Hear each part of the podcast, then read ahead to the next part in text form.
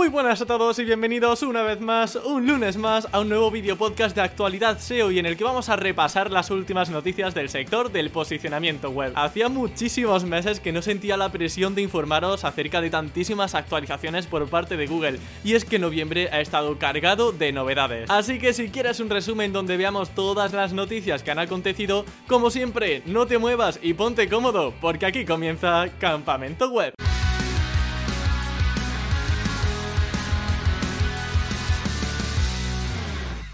Y como os decía, comenzamos con una nueva actualización por parte de Google. Al igual que en otros core updates, apenas tenemos información oficial por parte de Google sobre en qué ha afectado, eh, qué tenemos que hacer para mejorar nuestros sitios. Pero Lily Ray ha realizado un estupendo análisis con algunas conclusiones sobre lo que ha pasado en este update, al menos hasta el momento, durante estos días que lleva lanzado.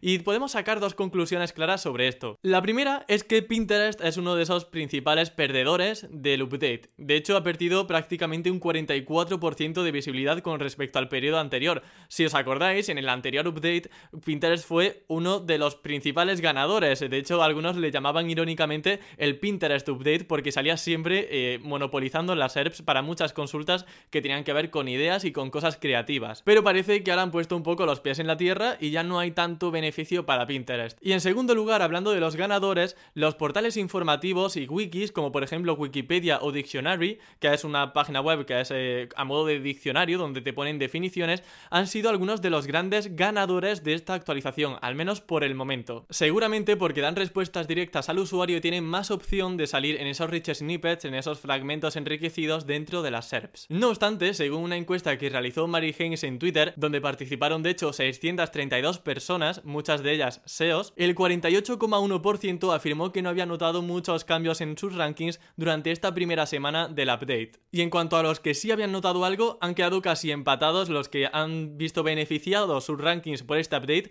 con respecto a los que han visto perjudicado su ranking con este update. Así que hay prácticamente un empate entre ganadores y perdedores. Ahora, actualización aparte, hay un comentario de Danny Sullivan de Google que quería rescatar porque me parece un poco esperanzador y yo creo que muy positivo para la comunidad SEO.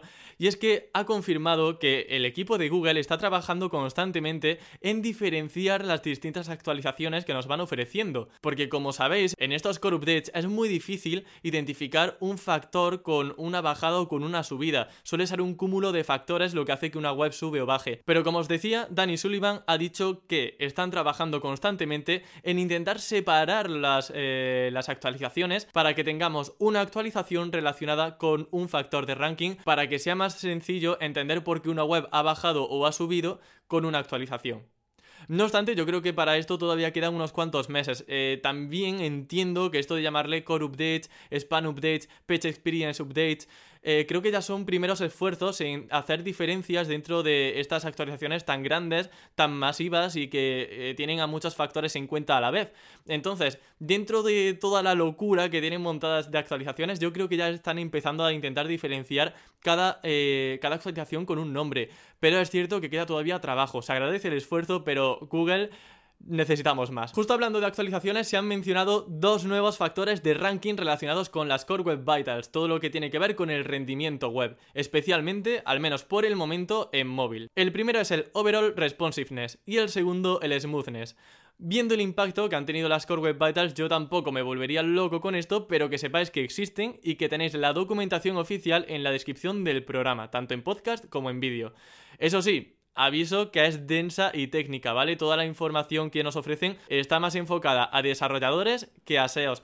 Pero ahí la tenéis, que sepáis que hay dos nuevos factores que entran en juego dentro de las Core Web Vitals. De hecho, es que relacionado con la experiencia de página, con el Page Experience Update que os, que os mencionaba antes, ya sabemos que esto es un factor de ranking para móvil. Pero es que hay más. Google ha mencionado y ha confirmado ya de forma oficial que el Page Experience Update va a ser un factor de ranking para ordenadores, ¿vale? También para ordenadores eh, a partir de febrero de 2022. El único factor que no se va a tener en cuenta en el algoritmo de ranking para ordenadores y que sí que se tiene en cuenta en el de móviles es que la web esté optimizada para móviles, como es lógico. Pero lo que sí que se aplicará son las métricas de CLP, de CLS y FADE que podemos auditar desde PageSpeed Insights, así como tener una versión HTTPS y no tener anuncios intersticiales invasivos. Lo que queda por ver, como digo, es qué impacto va a tener esto en los rankings y si realmente van a suponer una antes y un después en tu posicionamiento dentro de las búsquedas que se hagan desde el ordenador.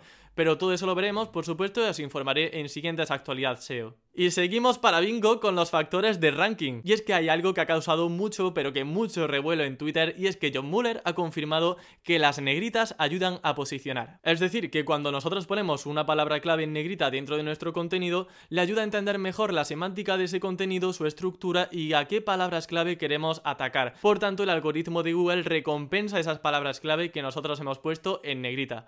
Eso sí, John Muller hace una advertencia a navegantes, no nos volvamos locos y no pongamos negritas en absolutamente todas las palabras clave ni en todo el contenido. Esto no va de poner negritas eh, sin ton ni son, va de eh, relacionar bien las palabras clave que queramos posicionar, ponerlas en negrita de vez en cuando de forma natural y también, por supuesto, no olvidar que al final las negritas, su función es destacar ideas clave de un párrafo. De hecho, no podemos caer tampoco en el keyword stuffing, que es repetir una y otra vez la palabra clave con el único objetivo de posicionar, porque ahí sí estamos hablando de algo penalizable. Otro tip interesante relacionado con las negritas y que también ha estado confirmado por Google es que para la velocidad de carga del sitio web, para todo lo que tiene que ver justamente con el rendimiento que mencionábamos antes con las Core Web Vitals y con el Page Experience Update, desde Google han confirmado que es mejor poner en negrita con la etiqueta B que con la etiqueta Strong, porque ambas etiquetas sirven para poner el texto en negrita, como su nombre, como estamos hablando aquí en el episodio, pero que como la primera, la de la, etiqueta con solamente la B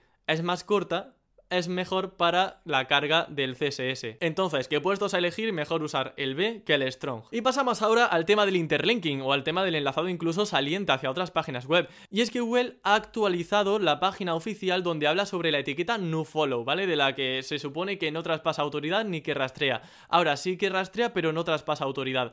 Pero yo quería mencionar otra cosa, y es que ahora dicen que poner un nofollow en un enlace saliente, por ejemplo, si yo enlazo, no sé, a una página fraudulenta de descarga de un programa, que puedo ponerlo como nofollow para protegerme y que su reputación, la reputación negativa de la página a la que yo enlazo, no se transfiera también hacia mi sitio. Es interesante porque aquí da a entender Google que también mide la calidad de tu sitio web y su credibilidad, su reputación, eh, analizando hacia qué sitios web eh, estás apuntando. ¿Enlazas normalmente hacia ONGs, hacia universidades, hacia estudios?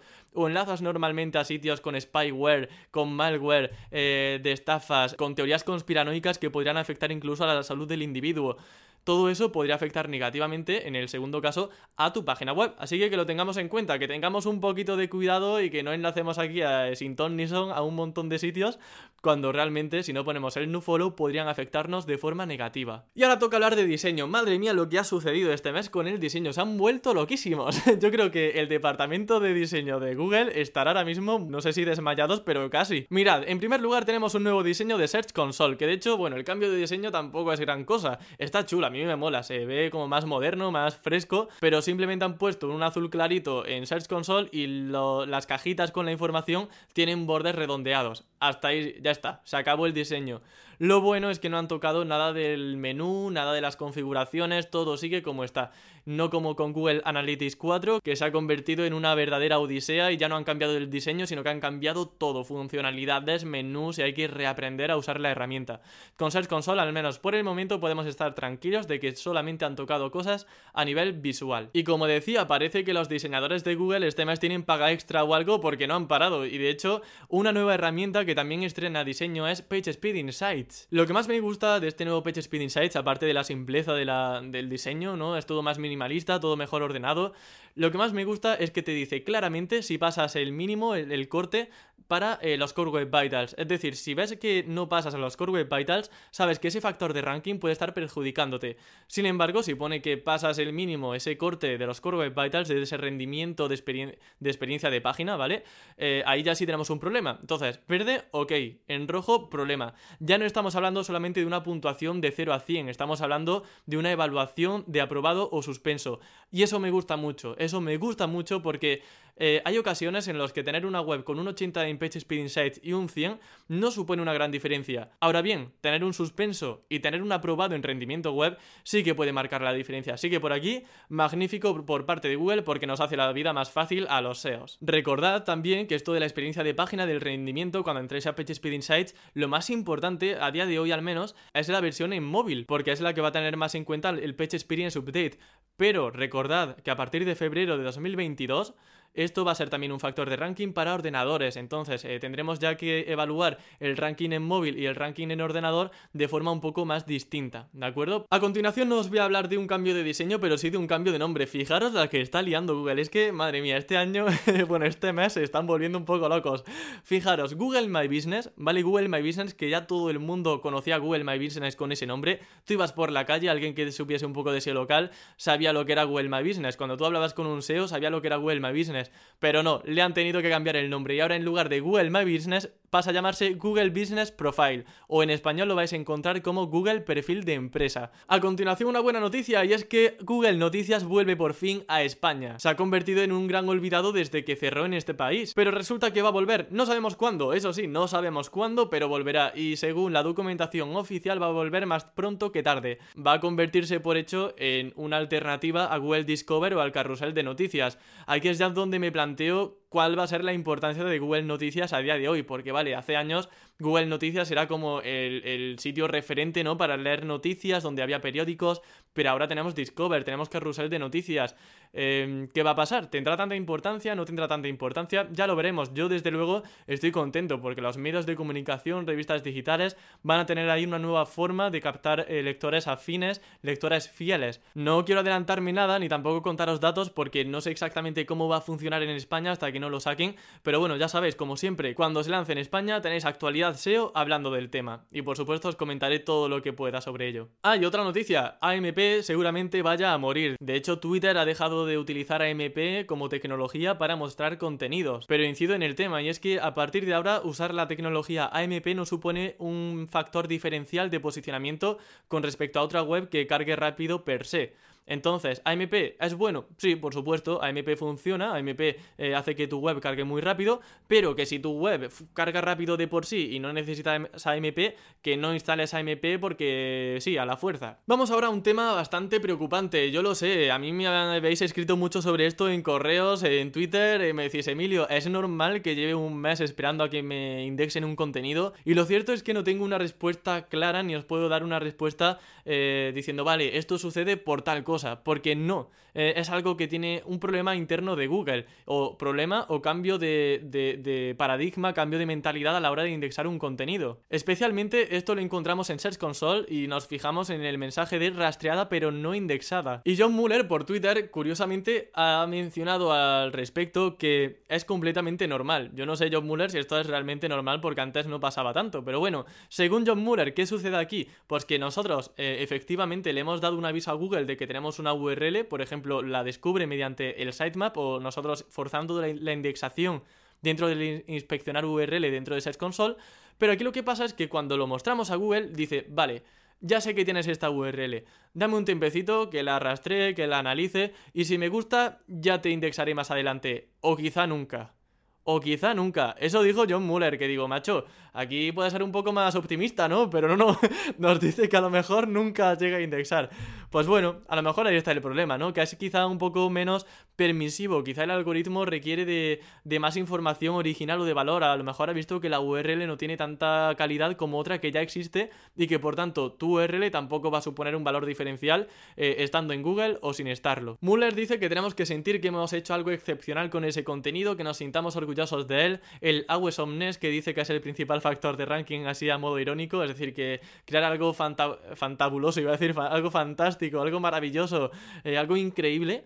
Pero, joe, eh, digo lo mismo de siempre, no es lo suficiente. Yo creo que aquí realmente hay algún problema que no nos quieren decir de indexar contenidos por parte de Google. O eso, o quieren economizar a la hora de indexar contenido. De hecho, varios SEOs como Pravin Sharma reportaron que del día 11 de noviembre al 17 de noviembre, una semana entera, Googlebot apenas había pasado por el sitio en comparación con fechas anteriores. Y claro, si no rastrean ese contenido es imposible que algún día llegue a indexar. Así que como ves, mucho cambio de diseño, de nombres, que si colorines por allá, colorines por aquí, y realmente lo importante, que es el tema de la indexación, que llevamos ya muchos meses preocupados, los SEOs no están haciendo nada al respecto. Ya no sé si es porque, como digo, quieren economizar, si es que están teniendo problemas o si es que son más estrictos a la hora de indexar un contenido. No os puedo decir una palabra clave porque. Una palabra clave, no os puedo dar una respuesta clara porque eh, no trabajo en Google, si no, pues os la daba encantado. Pero son las tres razones que yo al menos barajo principalmente. Otra noticia y que será muy positiva para los Black Hateros es que Google ha cambiado la forma de pensar en cuanto al contenido autogenerado o el contenido generado por máquinas. Antes mencionaban que el contenido que había generado una inteligencia artificial, por ejemplo, ya de por sí era malo y que por tanto todo el contenido que ellos viesen que no había sido escrito por una persona iba a posicionar mal y que iba en contra de sus políticas.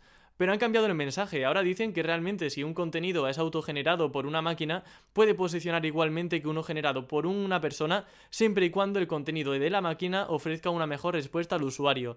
Es algo que yo sinceramente veo bastante lógico, es decir, eh, ¿por qué restarle posicionamiento a un contenido mejor escrito por una máquina que a un contenido que ha escrito supuestamente una persona? Pero también os digo una cosa, eh, la inteligencia artificial, generada por ejemplo por tecnologías como GPT-3, eh, tiene tal nivel y está avanzando a unos pasos tan grandes que incluso aunque Google quisiera, yo creo que no sería capaz de reconocer o de diferenciar más bien un contenido escrito por una persona que un contenido escrito por una máquina.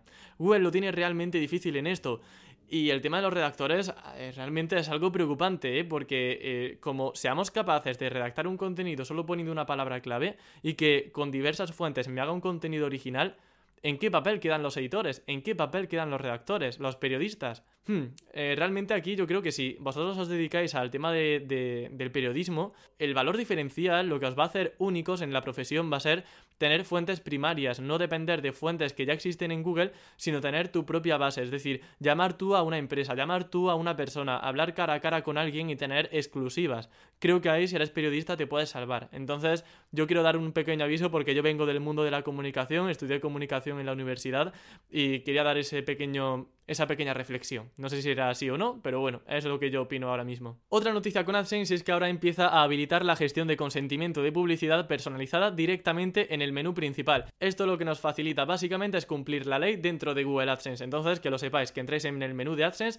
porque todo lo que tiene que ver con el consentimiento ahora se puede gestionar dentro de la propia aplicación, dentro de la propia web y que no se carguen, por ejemplo, hasta que no pinchen en que quieren eh, que le muestres anuncios personalizados. Continuamos ahora con YouTube y es que eh, hay algo fantástico eh, cuando hago algún eh, episodio de actualidad SEO y es que por supuesto aquí hablamos de muchas veces de lo que va a pasar, eh, cosas que dice Google pero que a lo mejor no se aplican hasta dentro de un mes. En este caso ha pasado justo eso y es que dijimos hace unas semanas que YouTube iba a dejar de mostrar los dislikes en los vídeos y ya están empezando a aplicar este cambio de forma oficial. Según YouTube censuran los dislikes porque muchas veces se genera como una campaña social de poner muchos dislikes a un vídeo pero los creadores de contenido igualmente podrán ver el número de dislikes en las estadísticas si quieren consultar feedback.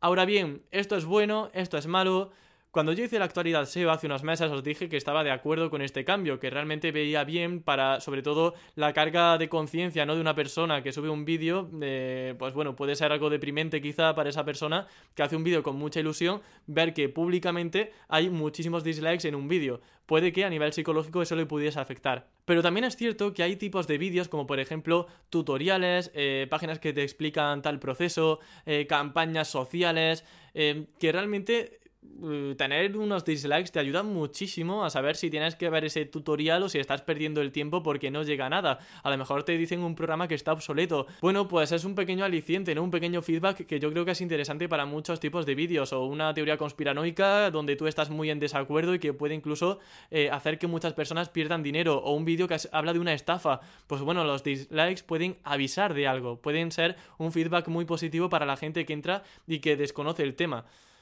Pero bueno, ya está, así se ha decidido, así estará durante un tiempo en YouTube, eh, así que veremos si se mantiene durante mucho tiempo, si realmente la comunidad ejerce presión, porque es un cambio que no le ha gustado mucho a la comunidad de YouTube, de youtubers, entonces veremos si le hacen caso a los youtubers o si realmente YouTube eh, sigue por el camino de seguir sin mostrar los dislikes de los vídeos. Y finalmente pasamos con MAM, la nueva inteligencia artificial de Google. Antes era BERT, ahora es MAM, que es como mil veces mejor que BERT. Y es curioso que ya empiezan a verse algunos testeos, algunas pruebas dentro del algoritmo de Google y sobre todo dentro de las SERPs de Google a nivel de diseño. Por ejemplo, el usuario Sad Ali comenta en Twitter que cuando pinchaba en un vídeo de YouTube desde Google le aparecían productos relacionados para comprar y también keywords relacionadas que también podría interesarle. Lo mismo sucede con las imágenes. Ahora cuando tú pinchas en una imagen, al menos si eres eres víctima, entre comillas, de estos testeos que está haciendo Google, formas parte de ese porcentaje de prueba que están haciendo, eh, vas a ver que hay más sugerencias de imágenes, imágenes más grandes,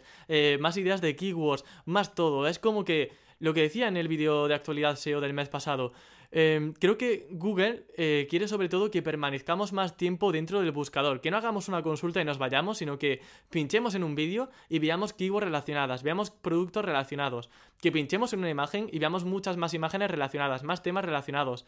Y eso al final va a, va a ser, eso al final va a hacer que nos quedemos durante mucho tiempo dentro de Google y que no sea una simple consulta y adiós. ¿Por qué le interesa a Google esto? Porque cuanto más tiempo estemos navegando dentro de Google, más anuncios nos va a mostrar. Y ahora sí que sí, despido la actualidad SEO de este mes. Espero que os haya gustado mucho. Recordad suscribiros, darle a like si queréis estar avisados de las últimas noticias del sector del posicionamiento web. Y que nos vemos la semana que viene, el lunes que viene, con más contenido SEO para optimizar tu web al máximo.